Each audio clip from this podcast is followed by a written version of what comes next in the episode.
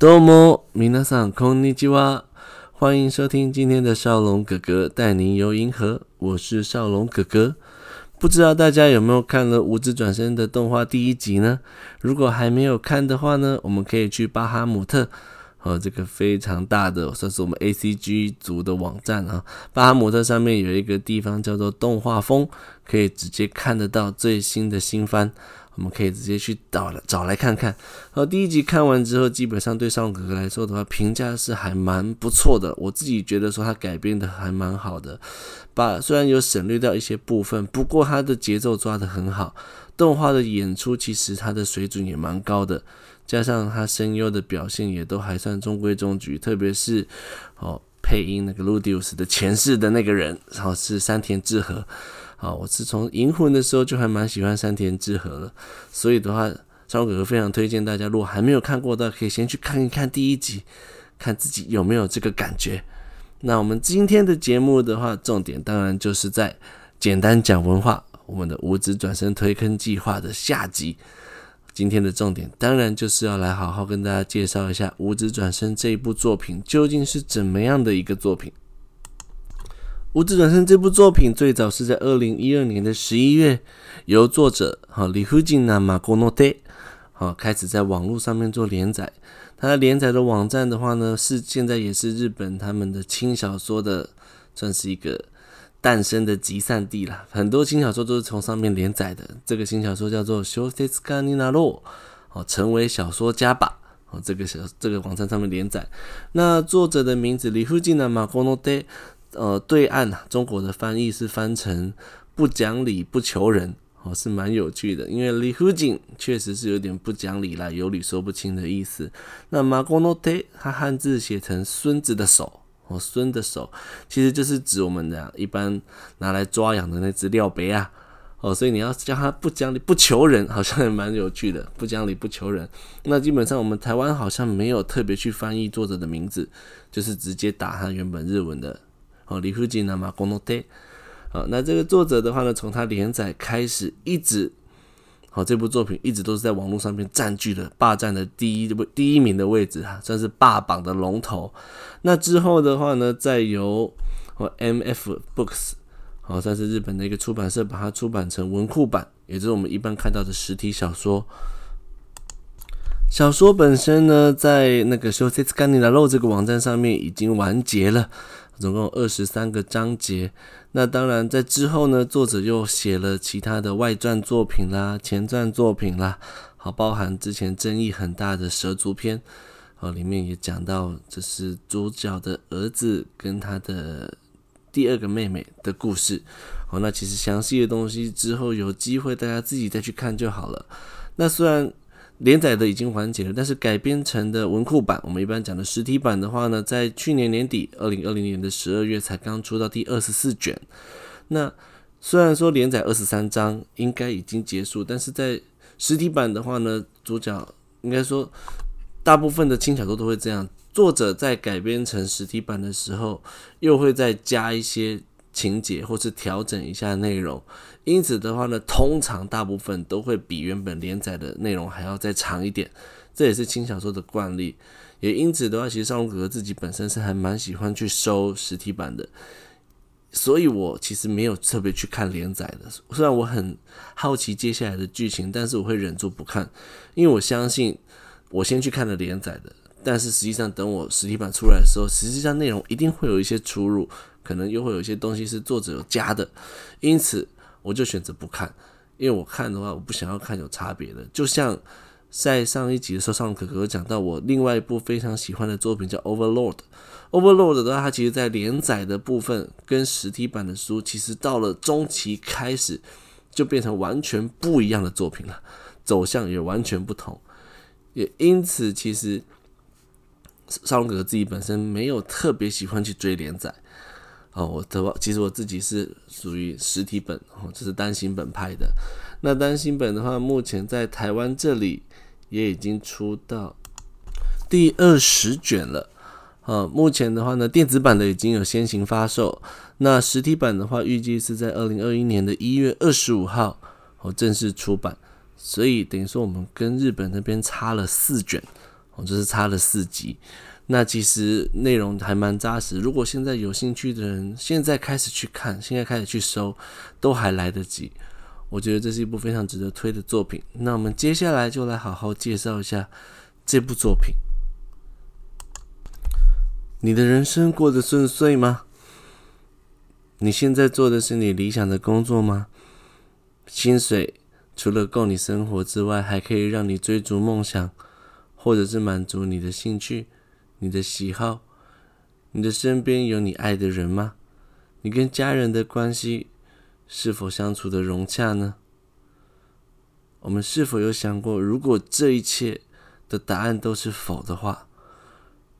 是不是不是你会有一个地有一种念头，会让你想要逃到一个可以让你重新开始的地方？没有人认识你，甚至你可以靠自己重新再打出一片天呢？会有这种感觉的人的话呢，通常也就是为什么现在在。我们日本的轻小说界，异世界转身、异世界穿越会这么的风行，就是因为现实生活太过苦闷，看不到什么太多的乐趣跟希望，所以很多人选择想要逃避到异世界。所以的话呢，透过这种不太需要思考的轻小说，让他们可以暂时安慰一下自己平常哦被生活折磨的心灵。那。无职转身，他的主角上辈子身为日本人的主角，哦名字的话是不详。那他的话呢，我们来介绍一下，他又是一个已经三十四岁的家里蹲。家里蹲在日文叫 hikikomori，就是待在家里不出门，整天就是用电脑上网，看着电视，甚至连房间都不出。他过了十几年就是这样，茶来伸手，饭来张口，肚子饿了。敲一敲地板，啊，就是怎么样，就是太过心疼他的妈妈，就会准备好餐点给他。那为什么会走到这一步呢？其实主角他在自己的回忆里面有提到，他以前小时候也曾经是一个大家会觉得虽然不到神童，但是大家会觉得，哎呦，这个孩子这个年纪就这么聪明啊！甚至在国小还是国中的初年级的时候，低年级的时候就已经自己组好电脑。那后来真正对他来讲，人生最大的转捩点，其实就是在国中的国中三年级的时候。国中三年级的时候，因为他迷上了电脑，所以当时的他就会认为说，啊，学校教的内容，对啊，根本对未来一点帮助都没有。所以的话，他在功课上面就荒废了，所以去上了一个算是在当地比较有名的笨蛋在上的笨蛋高中。那上了那个高中之后，其实周围的同学通常同才啦，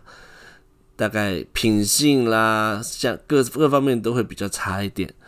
那在有一次在学校，他在福利社排队买东西的时候，因为有人插队，他秉着他自己的正义感，加上当时可能这样，就是我们讲中学生年轻气盛，一般日本人讲是中二病啦，觉得说世界绕着我转，所以我就是像怎么讲，像英雄一样站出来啊。大声的去制止了，没有想到他制止的那个对象是一个学长，而且是这样，算是当地的，算是小小的角头老大的感觉，所以他被学长狠狠的羞辱了一顿，然后呢，被扒光了衣服，拍了一系列的裸照，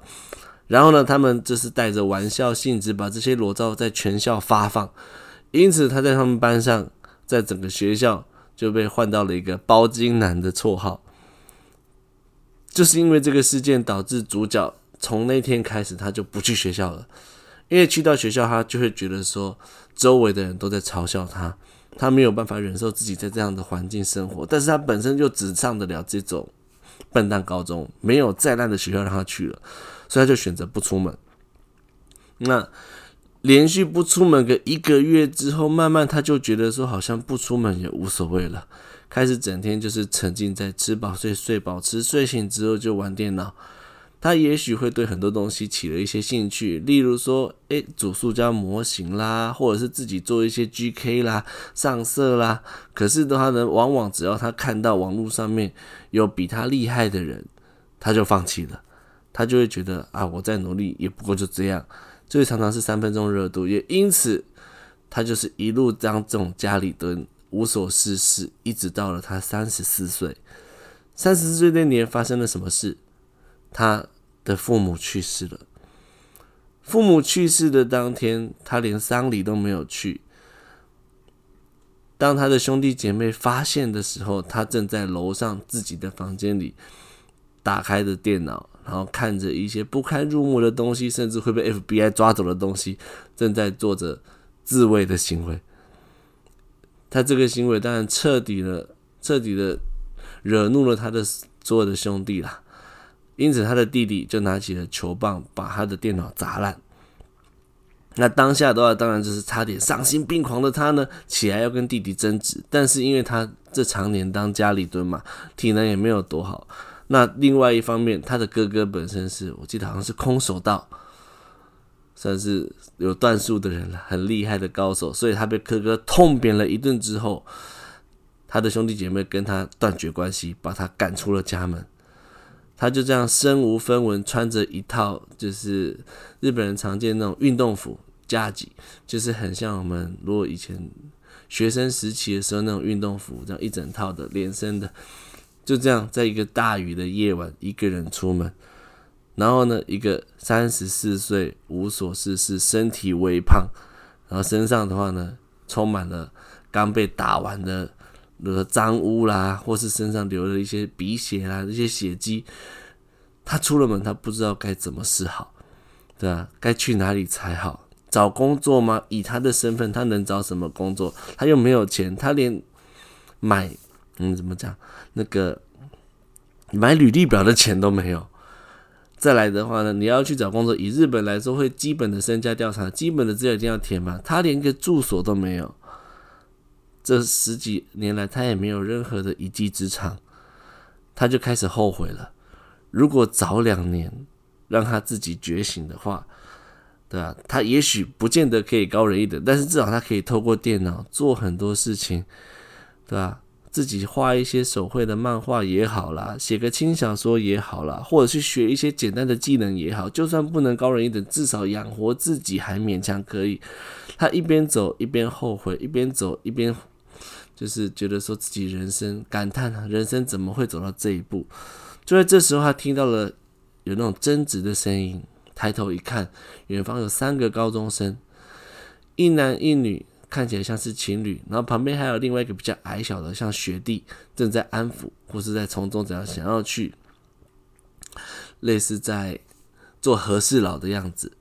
那他就会觉得说，又会想到说啊，以前我也曾经有过这样的青梅竹马，如果我当时没有走上岔路，没有遇到那个事情的话，也许会怎么样？他就一直充满着懊悔。就在这时候，对啊，他抬头看到远方有一台卡车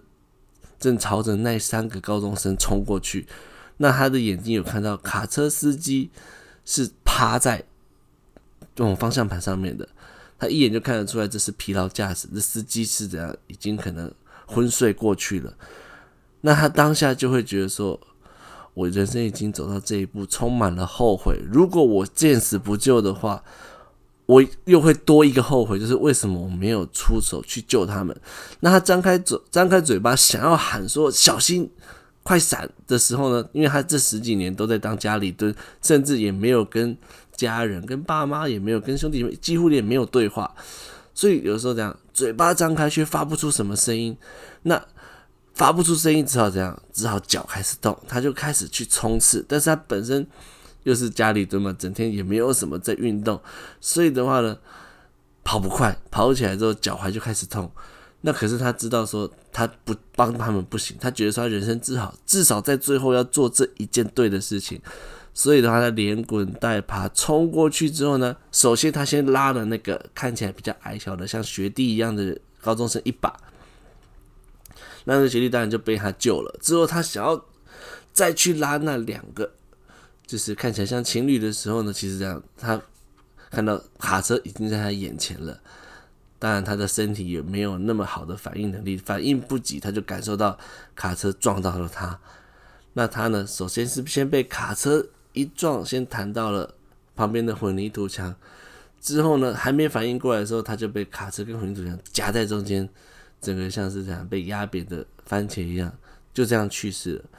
那就在感受到痛处之后呢，他就感觉自己被光芒笼笼罩。再来等他一张开眼睛的时候，他眼前看到的是完全陌生的景色，有一对陌生的夫妻看着他。这对夫妻看起来非常的年轻，二十出头岁而已，比他还要年轻的多，因为他本身已经三十四岁了嘛。那他就觉得说，难道我投胎转世了吗？对吧？因为这对夫妻看起来像是外国人，就是看起来像欧美人的脸孔，并不是像日本人。那他想要转头去看周围，但是发觉他其实身体动不太了，对吧？难道他已经全身受伤吗？对啊？可是不是在医院，是在这种陌生的地方，所以他才会觉得自己应该是投胎转世了吧，或者是怎么样？他其实心里面很乱糟糟的时候，一直到他被这个老公然后抱起来。他才发觉我身体都已经一百多公斤，他怎么可能轻松把我抱起来？难道我断手断脚了吗？又好像不是。他才发现，原来他变成了一个小婴儿，小 baby，这是他的第二个人生。那他一开始都会以为说，他只是被投胎转世到了一个欧洲的乡下，因为他周围看不到任何的电器，然后呢，家里面看起来非常的淳朴啊。可是。说要是穷人也不像，因为他家里面还有一个女仆，也说一家除了他之外还有三个人，就是他的爸爸、新爸爸、新妈妈跟身边有一个女仆在服侍着爸爸妈妈，所以看起来应该不是穷人，可是生活非常的原始，没有任何的电器。那真正改变他的认知，就是在某一天，当他已经开始可以靠着手撑着站起来的时候。他在某天的下午看到他的父亲在自己家的前院，在那边挥剑练剑，他就觉得说：“哇，这爸爸是脑子有洞吗？脑子进水了吗？对吧？都已经老大不小了，二十几岁，拿着一把剑挥来挥去，是想怎样当勇者嘛？那之后呢？因为他是看到爸爸的动作之后呢，可能心里一个松懈，手一松，因为他还是小 baby，站不稳嘛。”身体就往后倒，头就撞到了，撞到他。当然，因为他本身心里面内心已经是成人了嘛，就没有哭出来。可是这个声音的话，让一旁的妈妈吓到了。妈妈就跑了过来之后呢，啊，就说啊，我来，这就是妈妈来帮你，就是弄个咒语，让你的痛痛消失。那可是这个痛痛消失，并不是一般日本人常听到的，就是痛痛痛痛飞走了。一大一脑，一大一脑，通加大不是，而是念了一大串的咒语之后，他看到妈妈的手发出了光芒，他的头上面的疼痛瞬间消失，他才惊觉到说妈妈真的放的是魔法，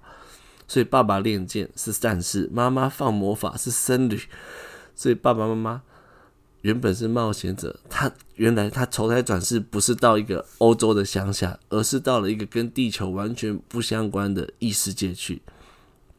那这时候的主角，他就开始想：我现在换到这个新的身体，对啊，记忆力也比原本的还要好。那感觉爸爸是剑士，妈妈是魔法师，感觉这个世界是充满了其他无限的可能性。那他的上辈子充满了这么多的懊悔，那我在这辈子是不是只要我认真，可以好好的过这个人生，重新开始？我好好的过活，是不是就可以活出完全不一样的人生？这是他的想法，刚好也对应到他原本这个作品的，就是标题“无职转生”。什么叫无职转生？指的是作者上辈子没有职业，无职无职就是一个人无业游民，他转生了。那标题的后半段呢？到了异世界就拿出真本事。哦我们会觉得说，哇，主角是怎样，对吧？为什么不趁着自己还在世的时候就拿出真本事，而是要等到了异世界才拿出真本事呢？那前面少龙哥哥简单的介绍，一开头，他是因为已经去世了，他在去世前当然充满了懊悔，他当然也想要重新开始，可是他又给自己上了太多的枷锁啊！我没有钱啊，我什么都没有，没有住所，我要怎么开始？那刚好他碰到了这个卡车意外。所以的话，诶，转身到了这个异世界之后，他觉得说，那他还要痛改前非，要，来重新开始。那当然，大部分的人都会觉得对这种主角不以为然。但是对于像已经变成了接近大叔年纪的少龙哥哥来讲呢，其实会有很多很类似的感触，会有很多。其实我这辈子可能会有很多后悔的时候，但是毕竟我们都知道人生没有后悔药，所以我们可以看到主角 Rudius，他在这个新的人生里面是怎么样认真对待每一件事情。当他开始能够掌控自己之后，他认真的去收集各种的知识，认真的去学习，会运用一下他一些前辈子的经验、前辈子的记忆。但是的话，他这辈子他不准，不论是对自己的家人，或是之后他对他所遇到的任何人，他都是用尽自己的全力，真的是这样出尽。这边就是虽然中文翻译成拿出真本事了，那可是实际上在日文里面的话呢？日文是用 honki das honki 就写成本气，其实也有就是我真的是很认真，对吧？我这很正式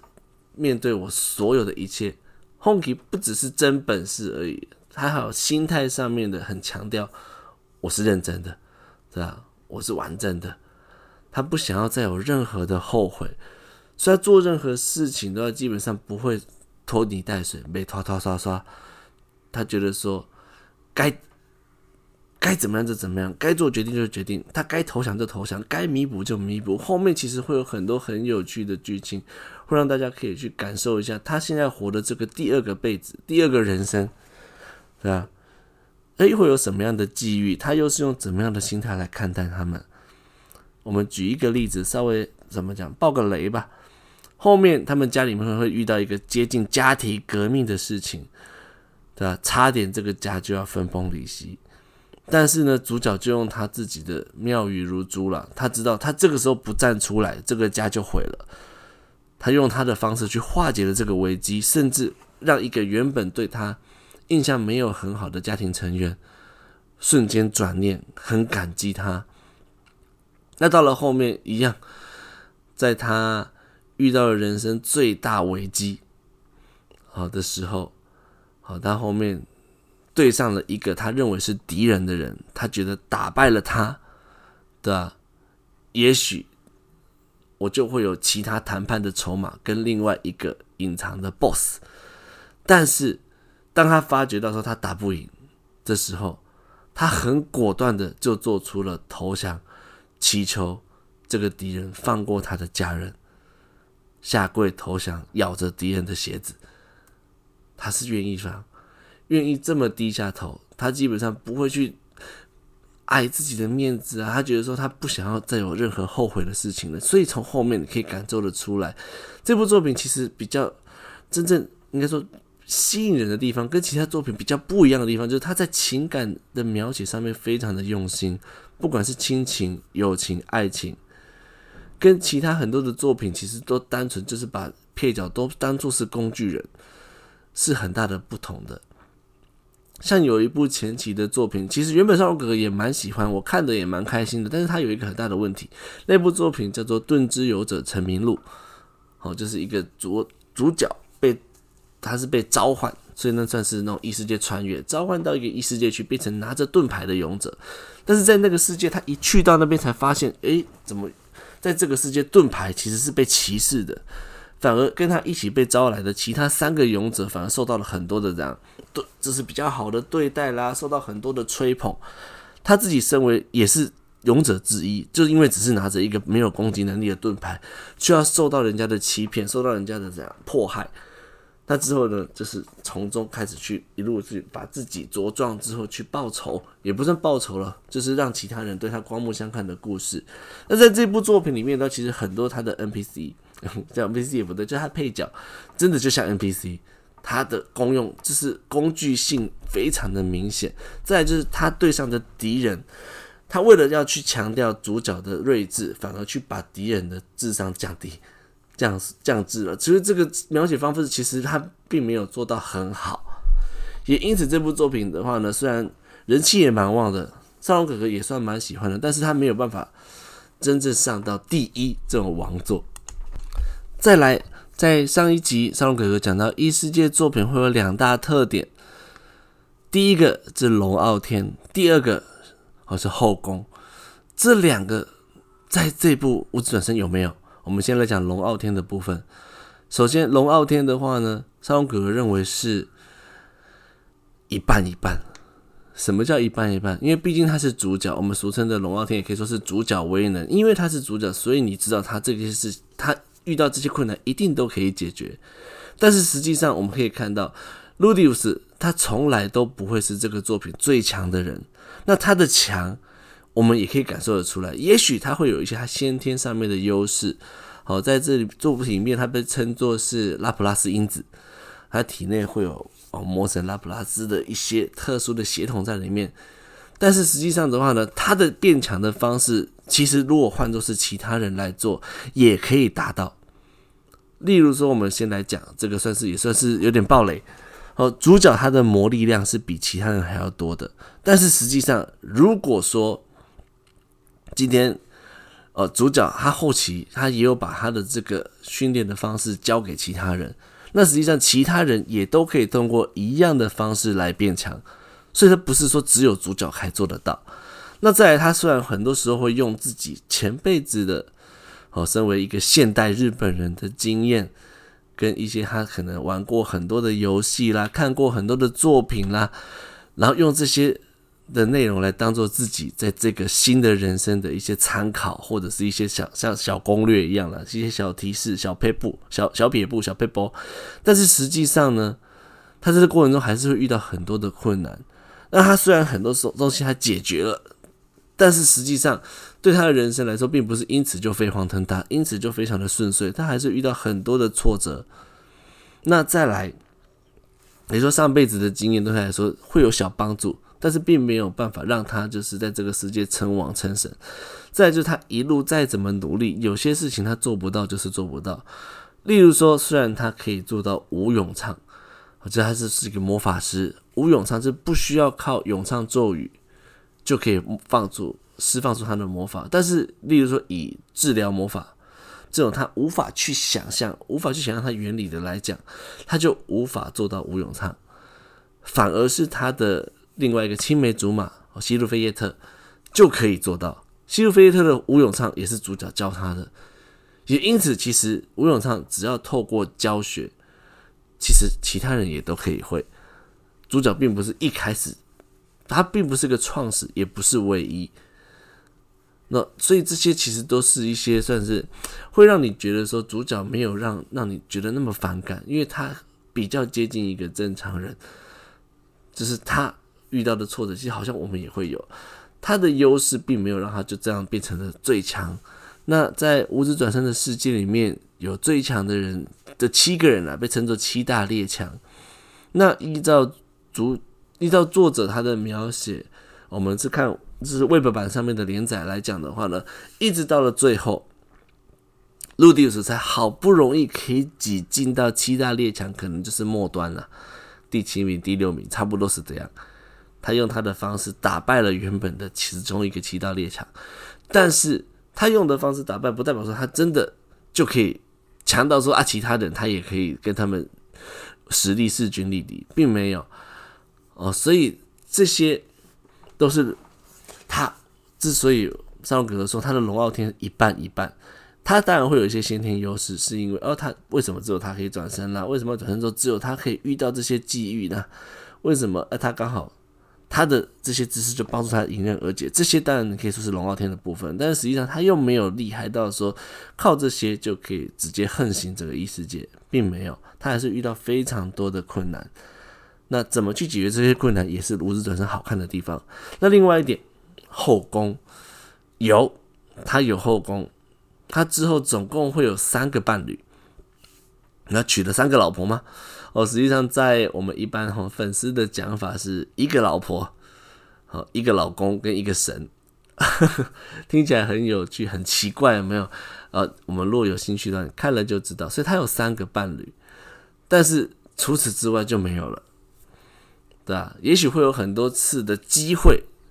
如果是在其他的小说，他可能可以收更多的伴侣进来，真正变成一个大后宫。但是的话呢，在无职转生里面，就是这三个伴侣。那之所以会有三个伴侣，他也给了你充分的解释，他也给了你充分的他们的相处机会，他们的相之间的关系之间的那种所谓的连结，在日文叫做羁绊啊，Kizuna，会让说服你说他跟这三个在一起是合情合理的，你可以去理解，你也可以去接受，即使我们现代人一夫一妻制的观念已经根深蒂固了，但是你可以去谅解，你也可以原谅路迪乌斯他娶了三个，好，这是我觉得他在处理这个情感，好后宫方面也是比其他的作品要来的好一点的部分。我们不能说他多厉害多棒，可是我觉得这一点处理上面是好的。再来，他也没有像其他的龙傲天作品一样，就是每个人看到路迪乌斯都喜欢。我并没有，之所以会喜欢他，一定都是跟他相处过，然后再有一些的际遇，有一些的情感的纠葛之后才会在一起的，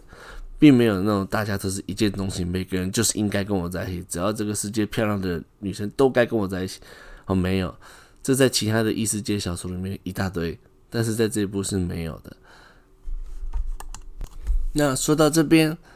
虽然说有些读者可能还没有感受到五指转生对他的吸引力，可是应该也听得出来少龙哥哥是多喜欢这部作品了吧？好，我没有特地想要去打压什么其他作品了，可能在讲的过程中会有一些冒犯，但是的话呢，哦，我是真的很喜欢这部作品，可能哦因为这样的关系讲话会有一些不得体的地方，还请多多见谅。好，那我们也希望说，大家听了之后对无职转生也会有一点点的兴趣，希望大家可以支持这部作品。好，那我们的话呢，今天对无职转生的介绍就到此告一个段落。那最后这段时间的话，我们再稍微讲一下啊，少龙哥最近看到的一些让我自己觉得很沉重的新闻啊。首先，好，在日前。呃，日本的首相菅义伟呢，跟我们的以前的世界首富了，现在已经不是首富，但是大家还是都认识他的，呃，微软的创办人比尔盖茨有通过电话。当时的比尔盖茨表达了对日本的，就是东京奥运的期待啦。他认为说，其实我觉得说他比尔盖茨讲这话，其实他没有特别其他的意思，他其实觉得说，如果说东京奥运可以办成在我们。现在啦，全世界都被疫情所困惑，哦，受到疫情伤害啊，不管是经济上面啦，还是各行各业的状况下，如果东京奥运能够办成，一定可以传达出一些比较正面的讯息，让大家可以比较开心。所以他也很期待说，哦，日本哦可以顺利通过这个疫情之后呢，那把那个东京奥运办成。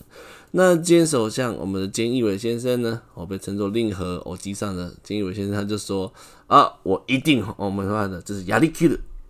我一定会办到。好，他的这个回答，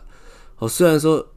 乍听之下好像没有什么问题，他只是跟比尔盖茨做一个回应嘛。可是这个呢，引起很多日本的算是民众的不满，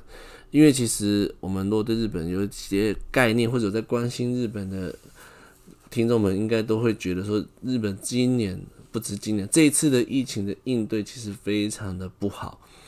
出乎我们的意料之外了。日本一个我们印象中一个这么有制度，然后医疗的技术、医疗的相关资源都这么丰富的一个国家，怎么会遇到这次疫情反而都是这样？其实很多时候，之前上个我我自己是认为了，很多时候是卡在他们就是太想要办成东京奥运。所以在疫情的刚开始爆发的刚开始，他们选择了相信当时的世界卫生组织给他们的讯息，啊，这个不会人传人啦，这个病毒没有什么啦。所以的话呢，当我们台湾已经开始锁封锁一些那种病毒来源，封锁了中国的时候，他们还是选择慢一步，选择相信 WHO。所以呢，他们心里面一丝丝觉得说，啊，可能听 WHO 的话，对吧？大家对我，诶，反正对疫情都还没有那么大的恐惧嘛。我们现在就关，到时候他们对我们的奥运也没有自信怎么办？结果呢，我们大家都知道了，整个二零二零年奥运根本不可能办，已经延到了今年。但是今年的话，我们看现在的状况，要办下去也是有一点困难。那其实日本的很多的网友都会觉得说，这次哦安倍晋三因为身体不不好嘛。啊，所以他其实之前传说吐血，所以他就是卸下总首相的位置，换了菅义伟之后，他们觉得从菅义伟的各种各自出来说话也好，他的应对也好，他觉得他就是像一个。没有感情的读稿机，就是只会把幕僚准备给他的稿子拿出来念而已。他觉得说他根本就是没有任何的魄力，没有任何的应对能力，他就只是会读稿而已。所以这次的日本首相各种的应对，都让日本算是对日本的各种网络上面的民众啦，觉得很不满。再来就对他所有的言行都开始放大检视，包含我之前看到我们的知名的日本作家村上春树也有。直接痛骂了整个日本的政治体系，那详细我们就不讲。那这次我们的哦，菅义伟首相这次讲了这个话，让很多的日本网友开始跳脚，开始感冒。他就说，在这种情况下，你的疫情都还没有弄好，你就大言不惭的说我们一定会办好，压力 kill，，这不是你该讲的话吧？甚至有些人说怎样，在现在各国的疫情状况都不好。我们日本国民都开始不安，甚至讲日本的选手也在不安的情况下，你讲这句话是非常的不合时宜的。该讲的话应该是说，我们会在疫情，我们首先会把会来好好的整治好疫情，在疫情已经这样安安定下来的情况下，我们会好好的把这个这样奥运办好。至少你应该强调，疫情现在才是你的首要、首要的、首要前提呢。现在。最先该做的事情，而不是跟他单纯就是说啊，我一定会把这个奥运办好，就这样。那再来另外一个新闻的话呢，我们在上一次有提到，哦，在就是关东啦，一都三县，就是东京都、千叶县、埼玉县、神奈川县，已经宣布了就是紧急事态宣言。那之后的话呢，在十二号，一月十二号，就是昨天了。他们又宣布说要把这个整个紧急事态宣言扩大到整个大阪、京都跟兵库，这是关西的二府一县。那这个基本上也被痛骂了。痛骂的原因是什么？因为其实早在九号的时候，大阪、京都、兵库，也就是神户所在地嘛，兵库县就已经提出说，我们也要，我们也要做这些紧急事态宣言，要去做这些相关的一些。类似宵禁的限制啦，一些对各行各业的一些规规范嘛。可是当时的话呢，一样政府首相他们全部都慢半拍，一直拖到了十二号才正式宣布。那对他们来说，他们就会觉得说，现在人家这是各地方的自治，各地方的知识，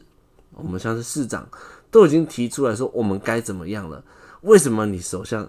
明明你知道我们国家的状况这么严重，你还慢半拍？那实际上很多的东西，很多的措施都是必须要你要先宣布了紧急事态宣言之后，我才可以做的。例如说，你宣布之后，我们各个地方政府才可以要求说，第一个，我们当地的居民好外出自肃，就是呢没有必要的外出，请这样，请尽量避免，尽量禁止，